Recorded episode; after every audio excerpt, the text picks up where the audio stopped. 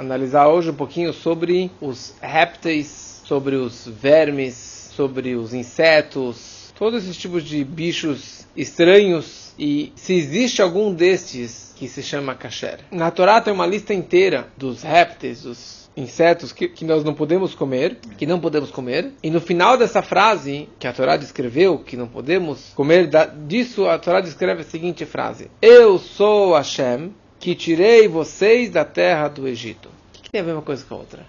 O que, que tem a ver a proibição dos, desses animais, não animais, desses bichos, desses répteis, desses insetos não kasher, com o fato que eu sou Deus que tirei vocês do Egito? Então, uma das explicações diz o seguinte: que Hashem está nos dizendo a seguinte frase: Eu sou Hashem que tirei vocês do Egito. E se eu tirei vocês do Egito só por uma única razão, para que vocês cumprissem essa mitzvah de não comer insetos, já valeu tudo. Quer dizer, mesmo que eu não otorgasse a Torá inteira para vocês, todas as mitzvot, só o fato que vocês são um povo agora, um povo sagrado, um goi kadosh, um povo elevado, um povo sagrado, que não pode comer, vocês não vão comer desses bichos, desses insetos, desses répteis, já valeu todo o meu trabalho. Quer dizer que vocês vão seguir as leis do kasher. E ao mesmo tempo tem uma outra mensagem. Nessa frase, Deus está falando o seguinte: Eu sou Hashem que tirei vocês do Egito. E eu sabia quem era o primogênito judeu e quem era o primogênito egípcio que foi morto na morte dos primogênitos. Então eu também sei se você está tentando enganar, burlar as leis do kashrut, ou você não está burlando as leis do kashrut. Quer dizer, eu sei se você está tentando enganar os outros, né, que nem o porco, né? Falsidade, mostrar para os outros que você é kasher, e na prática você não é kasher. Eu sei exatamente o quanto que você está fazendo e o quanto que você está se dedicando para é, seguir essas leis do kashrut. E como judeus, nós somos sorteados e premiados. Porque no mundo, se você vira para alguém e fala, olha, eu te contrato, mas para ser o laranja da empresa. Para você fazer o trabalho treif. Eu sei, você vai lá na 25, você faz todas essas gambiarras e todas esses, eh, essas coisas ilegais e você vai ganhar uma boa grana. Quantas pessoas não vão aceitar isso? Talvez com, com a Lava Jato, com todo esse sistema mais fechado, as pessoas iriam pensar mais uma vez. Mas normalmente as pessoas aceitam fazer a parte suja da empresa. Nosso contrato com a Hashem é totalmente o oposto. Eu contrato vocês para fazer o trabalho limpo, para comer comida limpa, comida pura, comida que é boa para a saúde e nada que seja ruim para o seu corpo, para a sua saúde e muito mais algo que seja prejudicial à saúde espiritual, que seja prejudicial à sua neshama. Como já falamos, nós temos, nós somos um goi kadosh, um povo santo. Então, povo santo não significa só a alma, mas aqui nós temos um corpo que tem uma kedushá e uma alma que tem uma Kedushá especial. Eu tenho que ter uma dieta diferente. Ter uma vida mais sagrada significa não comer comidas nojentas, comidas sujas, comidas que são prejudiciais à saúde. Porque estas comidas, mesmo que você fala, bom, não é prejudicial à saúde você comer um, um, uma cobra, talvez não seja. Ou talvez você vai lá na China e você vê todas aquelas grelhas com aranha, com barata, com formiga, tudo já queimadinho, já na chapa com espeto. Talvez não seja prejudicial à saúde, mas é prejudicial à sua Neshama. O que, que isso faz para a minha alma? Isso adormece a minha alma. Causa que eu não consiga mais sentir a chá em nada. Porque que você tem uma Neshama adormecida, é muito mais difícil você ser sagrado. É muito mais difícil você querer ser sagrado. E por isso muita gente que você começa a falar com ele sobre alguma mitzvah, sobre algo mais judaico, você fala, meu, estou pouco me importando com tudo isso. Eu como qualquer coisa. E não me atrapalha nada. Eu continuo de boa, tenho dinheiro, tenho saúde, está tudo maravilhoso. Porque às vezes a pessoa ela come tanta comida no kasher que a Neshama dele está adormecida. Nunca apagada, mas está adormecida. Ela está totalmente insensível. Ele não tem mais nenhuma sensibilidade por espiritualidade. Nem aquela sensibilidade que você fala, eu deveria fazer. Eu me sinto mal por não fazer mais. Tem pessoas que o cara, eu faço isso com orgulho e nem tem a noção que ele deveria ou poderia estar fazendo mais do que isso. Então, uma das razões que Hashem nos proibiu de comer esses insetos e pequenas criaturas ou rastejantes é por causa que isso é sujo e algo negativo para nossa Neshama. Uma das razões que Hashem não permite que comamos qualquer criatura que rasteja no chão, um réptil, um rastejante, uma das razões é culpa da cobra. Por que a gente não come cobra? Quando você vê uma cobra, o que, que você lembra? O que, que isso nos traz à memória? O Éden. Por causa da cobra, que Adam e Rava comeram no fruto proibido e foram expulsos do paraíso. E por causa disso que a mulher tem as dores da gravidez. Por causa disso que a mulher foi amaldiçoada com as dores do parto. Por causa disso que a gente tem que suar a camisa e arar a terra para conseguir o pãozinho do dia a dia, para conseguir parnassar. Tudo do mal todo Yetzerará, toda a maldade veio ao mundo por causa da cobra. Então, ao não comer a cobra e tudo que está na mesma espécie da cobra, tudo que é um rastejante que nem a cobra, eu estou, na verdade, mentalizando o que eu não quero ser, o que eu não quero trazer mais maldade ao mundo. Eu estou evitando de comer uma cobra que foi ela que trouxe tudo de mal e tudo de sujeira ao mundo. Então, talvez essa seja uma das explicações, mas aqui explica cobra.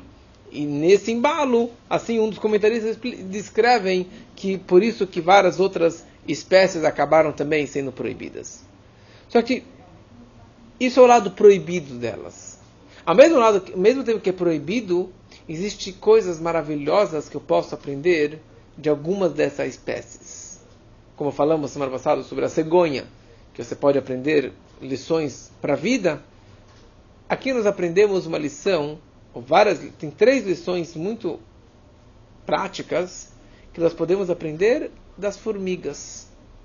Não existe lugar no mundo que não exista formigas. E a pergunta é, qualquer lugar do mundo tem bilhões e infinitas formigas. E a pergunta é, não por que existem, mas o que a gente pode aprender das formigas?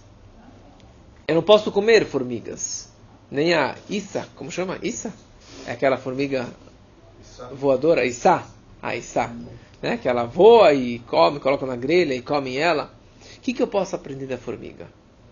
Quando eu estava nas férias, eu estava no sítio, eu fiz um, lá um, um churrasco de peixe. E daí eu peguei a casca que sobrou, sobrou lá um cheio de pedaços. Eu fui lá no mato, e joguei no mato. Falei, deixa os bichos comerem, vou jogar no lixo, jogar no mato. Passou umas horas, as crianças estavam passando lá pela, pela, pela ruazinha, e de repente eles viram uma fileira de formiga, mas assim, uma fileira de uns 15 centímetros, com bilhões e zilhões de formigas, e a gente foi acompanhando elas desde lá da, do, do peixe morto e foram andando uns 300 metros. Eu filmei. Tem um dois minutos e meio de acompanhando a trilha dessas bilhões de formigas. Imagina, um espaço de uns 15, 20 centímetros. Milhões de bilhões. O que, que você aprende disso?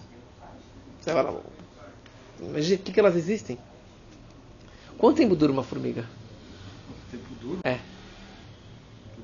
Quanto, quanto que é a vida de uma formiga? Cinco semanas, sete semanas. Seis meses. O máximo é seis meses de vida. E a formiga, ela, assim, tem frases do rei Salomão que nós podemos aprender da formiga. Então, a primeira mensagem que nós aprendemos, um sábio da Gemara, Rabbi Shimon Bar Halafta, dizia o seguinte, que nós aprendemos da formiga, não roubarás. Ele uma vez estava andando, ele viu que uma formiga estava carregando um grão de trigo. E daí escapou e caiu da, da, das, das garras da, da formiga, caiu no chão. Vieram outras formigas, se aproximaram, talvez cheiraram aquela, aquele grão, e eles falaram: Não, esse grão não me pertence. E elas foram embora. Até que aquela primeira formiga que deixou cair voltou e pegou o seu grão de trigo. E da formiga nós podemos aprender essa lição de respeitar o que pertence ao outro e não roubar algo que não, que não me pertence. Uma outra lição que o rei Salomão, o rei Salomão aprendeu duas lições da formiga. E ele ensinou uma lição para o preguiçoso. Ele fala a seguinte frase: Vá até a formiga você, seu preguiçoso, e observa e os caminhos dela, delas, e você vai ficar mais inteligente. E ela não tem ninguém é, orientando ela o que fazer. Cada formiga faz o que bem quiser, mas todas estão enfileiradas fazendo aquilo que ela precisa fazer, levar a comida lá para o formigueiro. Ela prepara a comida no verão e leva lá para a toca, estocando para o inverno. E uma segunda lição que o rei Salomão aprendeu da formiga é que a formiga, se ela dura seis meses, até seis meses, então ela não vai durar no verão e no inverno. Mas ela fica lá o verão inteiro trabalhando e levando nas costas dela comida e mais comida e mais comida. Interessante, quanto que a, a formiga consegue comer durante a sua vida toda? ela consegue comer um ou dois, o tamanho de um ou dois grãos de trigo. É isso que a, que a formiga consegue comer durante a vida toda. E apesar disso, e apesar de saber que ela pode morrer daqui a pouquinho, ela estoca, estoca, estoca. Por quê? Porque ela tem fé em Deus, que talvez ela vai sobreviver mais do que isso. Ela vai sobreviver na própria, na, no próximo inverno. Então Rabi Tanhum ele falava o seguinte: o quanto que nós devemos ter bitachon, a nossa fé e esperança em Deus, você pode aprender até mesmo de uma pequena formiguinha. Então comer esses insetos não é somente algo nojento que eu não devo fazer, mas e não é a única coisa nojenta que eu devo me afastar. A Torá também me, me orienta outras coisas que eu não posso fazer, que seria incorreto, ou seria nojento, ou seria sujo. Se você não tomar muito banho muitos dias, isso é algo nojento. Certo, franceses? Mas está escrito. Ah? Está escrito. Na Alaha, sim. Pelo menos, por isso que a pessoa ia na mikve, na casa de banho, pelo menos antes do Shabat. Esse é o mínimo. Mas, não, Mas hoje em dia, com esse, com esse, com esse verão. Não está mencionado. É, não está mencionado. E se você se comporta dessa forma, de uma forma suja, você acaba fazendo um Hilul Hashem. Você acaba profanando o nome de Deus. Porque você representa algo. E você representa o que é correto. Se você é o, o Goi Kadosh, se você é o povo santo, o povo sagrado, o povo exemplar, então você não pode fazer uma coisa como essa. Você não pode sair sujo, com a camisa rasgada, com a calça rasgada no meio da rua. Então, porque as pessoas observam isso. E o que, que deveria fazer? No momento que você se comporta de uma forma digna, isso gera um Kiddush Hashem, uma consagração do nome de Deus. Fala, olha só, esse judeu que exemplar, olha a educação que ele dá para os filhos, olha como que ele é bem vestido, olha como que ele fala, olha como que ele é bem educado. Eu gostaria de ser assim também. Eu vou aprender com ele, eu vou ficar mais religioso, eu vou seguir mais a Torá, eu vou seguir mais as mitzvot. Então isso não se aplica somente na comida. A educação e a limpeza e a higiene é em tudo. Então você tem várias alahot no código de leis de como que você deve se comportar. Por exemplo, você não pode comer uma comida suja, o que as pessoas ordinárias, as pessoas normais não comeriam. Nem como uma comida, uma fruta suja. Antes de comer uma alface, você vai lavar a alface. Antes de comer uma maçã, você vai lavar a maçã. Se ela está suja, caiu no chão, você não vai comer. Você não pode comer num prato sujo. Você não pode comer com a mão suja. Por isso que tem Netelat Daim também. Para você ter essa higiene mínima. E uma coisa interessante, que a Torá até fala sobre se a pessoa ela tem que ir ao banheiro, você não pode segurar as fezes. Você não pode deixar para depois. E o Maimonides descreve que grande parte das doenças vem ao ser humano pelo fato que ele segura e não vai no banheiro. Então o grande cabalista, o Arizal, o Yitzhak Luria, ele ensinou que em tudo tem uma faísca divina. Tudo tem um pedaço de Deus que nós precisamos trabalhar e elevar essas faíscas divinas para algo mais elevado, para sua fonte sagrada. Porém, tem coisas que não permitem que essa faísca divina saia dela. Por exemplo, não posso pegar um animal não kasher, um bicho, um inseto não kasher, e falar, sabe o que? Eu vou comer e fazer uma brachá com isso, e vou transformar ele para kasher. Não. A faísca divina, essa alma elevada deste produto, dessa comida, desse assunto negativo, treif, não kasher, ele está aprisionado dentro dele. Por isso, em hebraico, a gente fala assur. O que quer dizer assur? Proibido. A gente fala que essas são comidas proibidas. Assur significa proibido. E assur significa também aprisionado. Que ele está, ele está preso. O que está preso? Eu não posso comer essa comida por causa que não tem nada de bom fisicamente, espiritualmente, que vai sair desta comida. Ou não posso fazer tal ação ou tal coisa, é proibido, porque nada de bom vai sair disso. Ai, eu vou roubar dos pobres para dar para o rico. Não, é proibido. Porque você não está libertando aqui do chá. Pelo contrário, você está, na verdade, mergulhando na impureza. Porque na hora que você come algo não kasher, você acaba se sujando junto com isso também. Você acaba se impurificando. Você acaba se adormecendo a sua neshama. E não tendo mais essa sensibilidade por algo mais elevado. Então, cada criatura tem um propósito de vida, tem uma razão que ele foi criado. O qual que é, talvez seja pela, pela cadeia alimentar dessas, dessas. Ontem entrou uma lagartixa em casa. Né? Você quer matar, mas por outro lado você fala, não, ela tem uma razão de existir. Ela tem que fazer algo, comer os mosquitos, sei lá o que mais. Ela é uma criatura de Deus. Não é kasher, mas é uma criatura que tem algum propósito na vida. Então eu não vou sair na rua matando todo mundo que não presta e todo animal que não presta e sei lá o que mais. Não. Tem essa proibição de você não fazer o animal sofrer, que a gente vai ver daqui na próxima aula.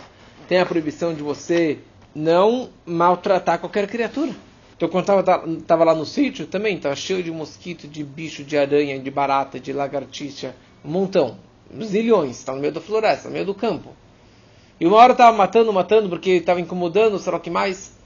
Daí meu irmão falou, mas você está... É, tem uma frase que fala, Tsar Balei Haim, fazer o animal sofrer. Ele é uma criatura de Deus, ele tem um propósito. Se ele está vindo me atacar, se é uma aranha, algo que uma, uma, uma barata que está debaixo da minha cama, ok. Mas simplesmente sair e começar a matar qualquer bicho, você não pode. Não são criaturas de Deus. Eles têm um propósito de vida. Eu não poderia pegar o spray e começar a matar todas essas, essas, essas formigas que eu encontrei.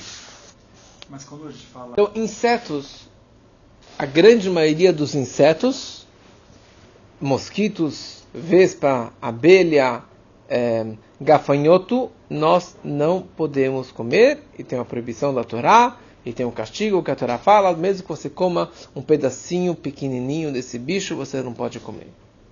É interessante, mas existem alguns tipos de gafanhotos que são kasher. Tem várias espécies de gafanhotos. Existem alguns tipos específicos, que foi a praga dos gafanhotos, ah. No, no, no Egito. E só interessante né, saber qual o tipo específico de gafanhoto, para quem quiser realmente comer. Ele tem que ter quatro patinhas, tem que ter duas patinhas para ele pular, tem que ter asas, duas asinhas, e que essas asas, desculpa, quatro asas, e que cubram a maioria do seu corpo. Na prática, ninguém sabe, quase ninguém sabe quais são esses um, gafanhotos que nós poderíamos comer, mas os marroquinos, os judeus marroquinos e eminitas, eles tinham alguns tipos de gafanhotos específicos, que eles tinham uma tradição, que eram kasher, e eles comem até hoje. E a pergunta que muitos fazem é, tudo que sai de um animal kasher é kasher. O ovo que sai da galinha, o leite que sai da vaca é kasher. O leite que sai do porco, do camelo, não é kasher. O ovo que sai da codorna não é kasher. Por que o mel é kasher? O mel não é criado pela abelha. A abelha é um condutor. Ela vai na flor, ela suga o pólen, ela suga a, a, o, o, líquido lá daquela flor e daí ela chega na colmeia e deposita e isso acaba se transformando em mel. Então quer dizer, a abelha não é kasher. Mas o mel que sai da abelha é kasher. Depois sobre os rastejantes, os répteis, a Torá descreve oito espécies de répteis que não são kasher. Oito? Oito. Você tem a doninha, o rato, o ouriço, o camaleão, o lagarto, o caracol, é, a topeira, certo? São alguns específicos, é, a lagartixa, que a Torá descreve que não são kasher. E tudo que vem do mar, que não entra na lista que falamos na outra aula, que são os peixes que têm escama e barbatana, não são kasher. Então todos os outros peixes, animais, mami, animais é, aquáticos, não são kasher. Se não tem escama e barbatana. Então se vai ser um, um golfinho, se vai ser uma baleia, se vai ser uma foca, não é kasher. Se é um camarão, não é kasher. E o mais interessante é que mesmo os pequenos vermes, pequenos bichinhos, ou sanguessugas que moram no oceano, não são kasher. Então, atum é uma, uma situação bem interessante. Nós falamos na outra aula que a sardinha é kasher. E eu posso comprar qualquer sardinha. Mas na hora que eu abro a lata da sardinha, se eu vejo duas escamas, que normalmente vem com a escama, eu já sei que é uma sardinha e eu posso comer. O atum, ele já vem fatiado, porque o atum é um peixe muito grande, que tem 8, 9, 10 quilos um atum. Uma vez eu comprei um atum e dividi com umas 3, 4 pessoas. Mas o atum enlatado, ele já foi enlatado lá na China. A pergunta é a seguinte: quem disse que isso aqui é atum? Pode ser que é um outro bicho que pareça com atum. Porque caiu na rede, é peixe. Mas quem disse que é atum? Porque é parecido, já colocam na fábrica lá, já trituram e colocam direto na lata. Então por isso que para comprar atum tem que ter Hersher, tem que ter um selo, tem que ter uma supervisão, para ter certeza que só entra atum nessa fábrica, só entra atum e não outro bicho. Então todos os tipos de insetos que vieram de uma comida que apodreceu, ou uma larva, uma minhoca, uma comida que veio do lixo, desculpa, um bicho que veio do lixo, tudo isso são animais, são insetos, são larvas que não são kasher. Ou que vieram do lixo, ou que veio de uma comida que apodreceu. Né? Quando você vê uma fruta que começa a apodrecer, aparecem bichos. E o bicho veio da onde? Não é, não é que foi de uma fecundação. Não tem uma mãe. Ele vem, ele é criado do apodrecer. Então tudo isso então, é uma... proibição clara da Torá. Desculpa, cortando. A proibição é você comer o bicho. Tá, então você pode. Então a maçã, a, a maçã, a maçã apodreceu. Tá. Aliás, quando a maçã apodrece, é sempre bom fatiar a maçã de comer ela inteira, porque muitas vezes no miolo você tem um bicho, ou que está podre, ou que está estragado. Ou a, maçã, a banana está marrom. Tudo bem, você corta aquele pedaço e joga fora. Mas não tem uma proibição. Ela não está estragada totalmente. E, e a questão é a seguinte: existem três categorias de frutas, ou de verduras, na verdade, de, de folhas, que eu precise ou não verificar nelas se tem bichos, se tem uma larva, se tem um bichinho lá dentro, um inseto. Então, pela Torá, você só precisa verificar aqueles bichos, aquelas folhas ou frutas ou verduras que sempre tem bicho. Por exemplo, alface.